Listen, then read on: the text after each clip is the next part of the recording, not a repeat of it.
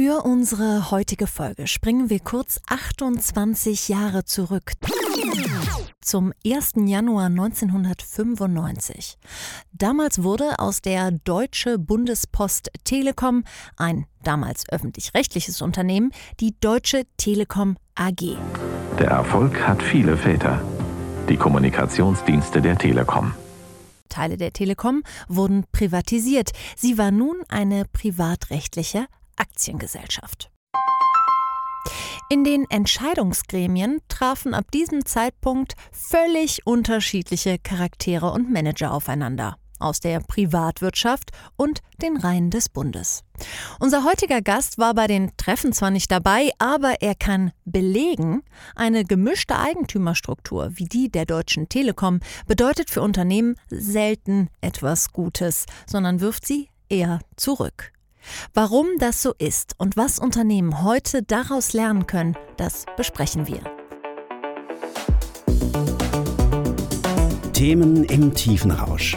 The Economy, der Podcast, der Wirtschaft hörbar macht.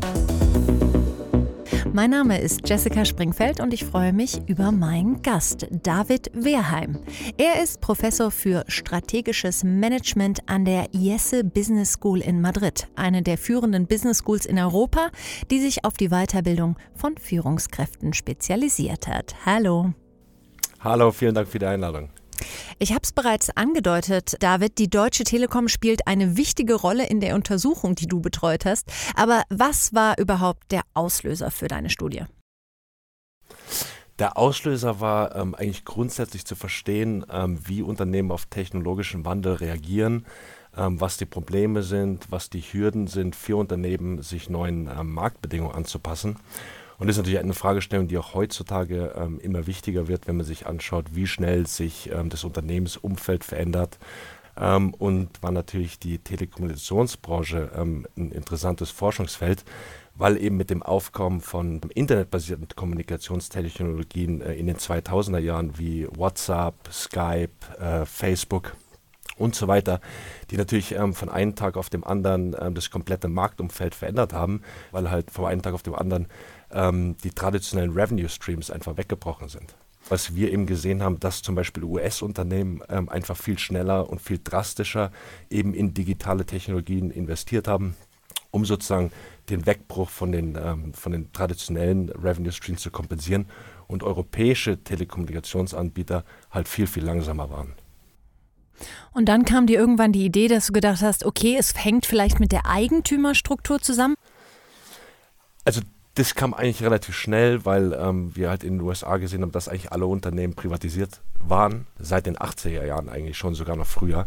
Und ähm, die europäischen Unternehmen eben zum Teil privatisiert wurden. Ähm, und das ist natürlich für eine strategische Entscheidung, ist natürlich der Vorstand oder die Eigentümerstruktur und dann auch der Vorstand äh, extrem wichtig. Na dann lass mal hören, welche Unternehmen habt ihr euch genau angeguckt und was ist dann dabei rausgekommen? Also wir haben uns ähm, Telekommunikationsunternehmen in, in äh, Europa angeschaut und ähm, unsere Erwartungshaltung war eigentlich, ähm, dass ähm, staatliche Unternehmen am langsamsten ähm, auf, den, äh, auf den technologischen Wandel reagieren, weil man kennt einen Staat als sehr bürokratisch, ähm, sehr langsam. Was sich aber herausgestellt hat, dass es eben nicht der Staat ist, der am langsamsten reagiert, auch nicht private Unternehmen, sondern die Unternehmen, die in der Mitte sind, wo halt einerseits der Staat ein relativ gewichtiges ähm, Wort bei strategischen Entscheidungen noch hat und auch Privatinvestoren. Das heißt, das waren die Unternehmen, die sozusagen in der Mitte waren, ähm, die eben am langsamsten und auch am uneffizientesten ähm, reagiert haben. Und das ließ sich dann letztendlich ähm, ablesen an den Umsätzen. Woran konntet ihr festmachen, dass sie langsamer darauf reagiert haben?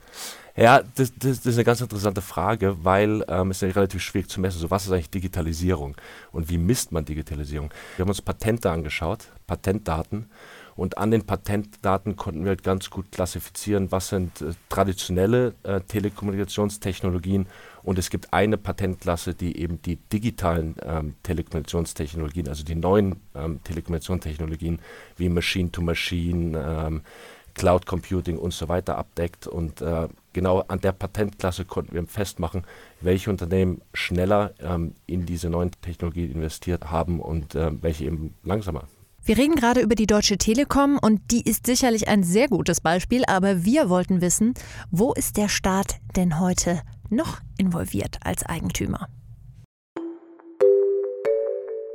Wer wissen will, an welchen Unternehmen der Bund beteiligt ist, kann dies einmal im Jahr im Bundesbeteiligungsbericht nachlesen. Der letzte erschien Ende Februar. Darin sind 117 Unternehmen aufgelistet, an denen der Bund unmittelbar beteiligt ist. Manche sind komplett in der Hand des Bundes, die Bundesdruckerei, die Flugsicherung oder die Deutsche Bahn zum Beispiel. Bei anderen sind die Anteile deutlich geringer. Deutsche Telekom knapp 14 Prozent, Flughafen Berlin-Brandenburg 26 Prozent. Überhaupt sind in der Liste fast alle großen Flughäfen zu finden. Was beim Lesen auch klar wird, oft entstehen die Beteiligungen in Krisenzeiten. So sprang der Bund 2022 bei Uniper SE ein, als der Energieversorger wegen des Ukraine-Kriegs in Schieflage geriet. Während der Covid-19-Pandemie erwarb man hingegen 20 Prozent an der Lufthansa AG und 25 Prozent der TUI AG. Die Beteiligung an der Lufthansa ist bereits wieder Geschichte. Der Bund konnte seine Anteile, sobald es dem Unternehmen wieder besser ging, sogar gewinnbringend verkaufen. Christian Lindner formuliert es so. Staatliche Beteiligungen werden nur so lange gehalten, wie ein Legitimationsgrund besteht. Was äh, können denn diese Unternehmen äh, daraus lernen? Müssen die jetzt per se äh, sozusagen einen Herzinfarkt bekommen, sagen, okay, es kann nicht funktionieren? Oder was sind Tipps, Erkenntnisse, die du da hättest? Also unsere Begründung, warum eben die Unternehmen deutlich langsamer reagiert haben, waren Interessenskonflikte eben im Vorstand, Interessenskonflikte zwischen unterschiedlichen, unterschiedlichen Eigentümern. Und da haben wir uns natürlich einen Extremfall angeschaut, der Staat und Privatinvestoren. Weil da sind eben die Zielkonflikte ähm, am prominentesten. Beim Staat geht es eben um Reputation, es geht um Prestige, es geht um Wiederwahlen, es geht um nationale Interessen, es geht um ähm, äh, alle möglichen Zielsetzungen und bei Privatinvestoren geht es halt wirklich um die Profitmaximierung.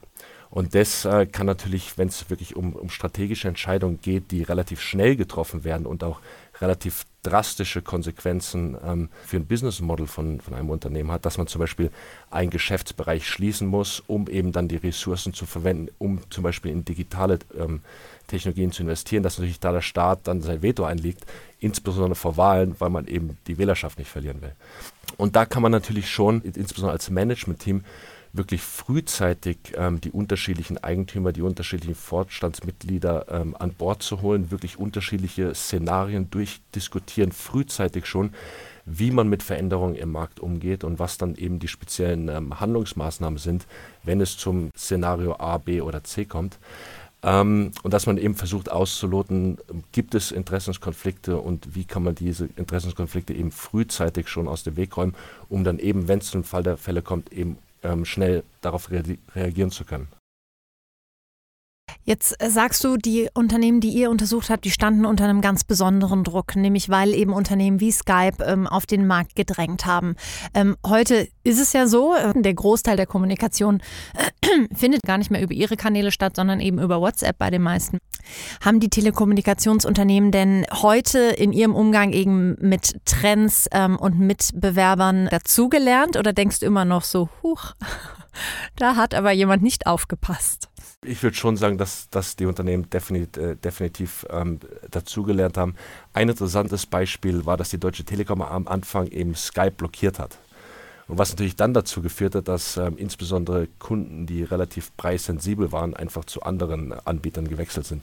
Und ich glaube, dass die Unternehmen schon gelernt haben, anders mit Substituten heutzutage umzugehen. Das sieht man auch in den Technologien, dass die einfach versuchen, ähm, ihre eigenen Technologien kompatibel machen mit anderen Technologien, mit ähm, ähm, ähm, Substituten, was natürlich dazu führt, dass man selber das Risiko minimiert, weil man eben seine Produkte kompatibel macht mit anderen Technologien und natürlich das eigene Angebots, äh, das, eine, das eigene Angebotsportfolio ähm, vergrößert, weil man eben Vorteil von diesen Substituten ähm, auf die eigenen ähm, Produkte ziehen kann. Wagen, du hast gesagt, in den USA, da war man irgendwie Deutsche, äh, dem Wandel deutlich mehr aufgeschlossen.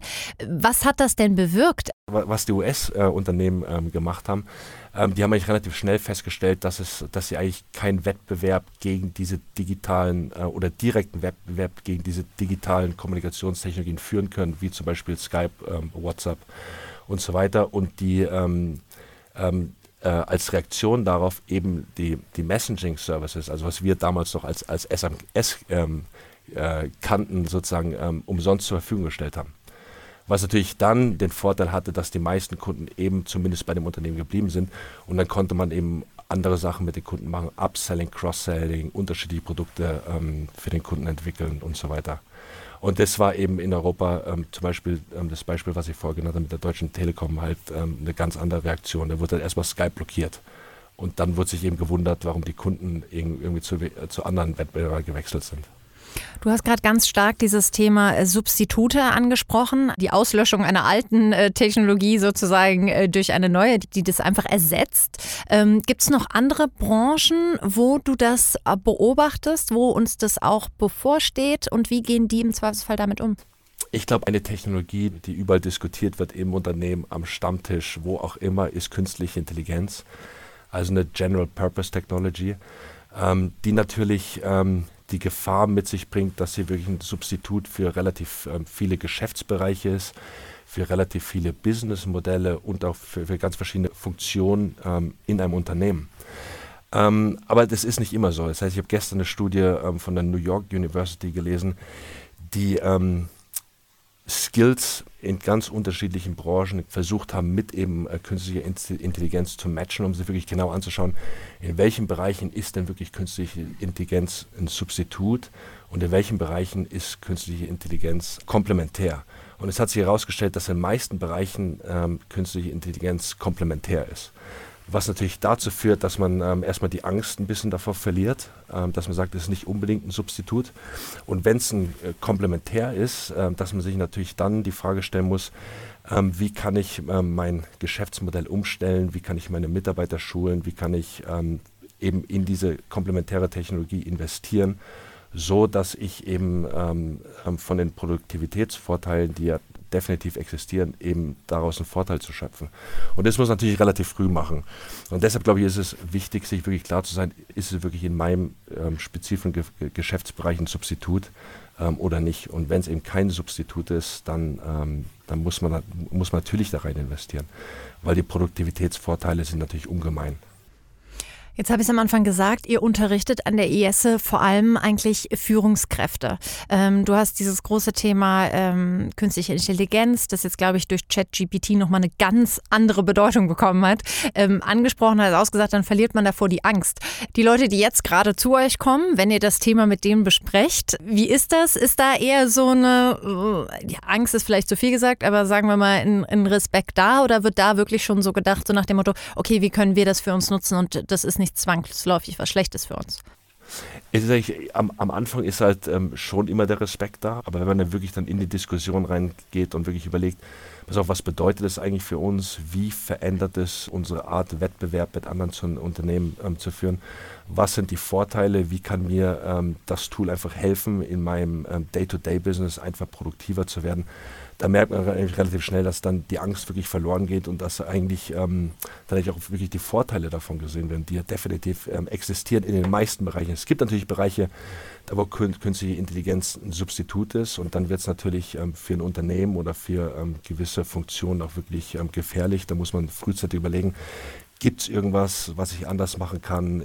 Gibt es einen gewissen Bereich in meiner Branche, wo vielleicht ähm, die ähm, das Risiko, substituiert zu werden, vielleicht geringer ist. Das heißt, da muss man wirklich dann auch um die Positionierung eines Unternehmens denken. Ähm, und als Mitarbeiter einfach, ähm, wenn es wirklich ein Substitut ist, kann ich mich irgendwie umorientieren. gibt es andere Geschäftsfelder, wo ich eben mit meinen Fähigkeiten was machen kann? wo eben das Risiko nicht da ist. Und das Gute ist, das ist ja genau das, was wir gerade von dir gelernt haben, eben da wirklich äh, hinzugehen und frühzeitig drüber zu sprechen, vielleicht auch frühzeitig Szenarien zu entwickeln, zu gucken, okay, was ist es, wenn es wirklich ersetzt, was ist, wenn es nur ein Add-on ist. Das wäre dann auf jeden Fall das, was alle Unternehmen mitnehmen können, egal wie sozusagen der Aufsichtsrat und Vorstand aussieht. Vielen, vielen lieben Dank, David, ähm, für die Einblicke in deine super spannende Forschung und Ihnen, liebe Zuhörer, vielen Dank fürs Einschalten. Here Economy, der Themenpodcast der Solutions bei Handelsblatt. Überall, wo es Podcasts gibt.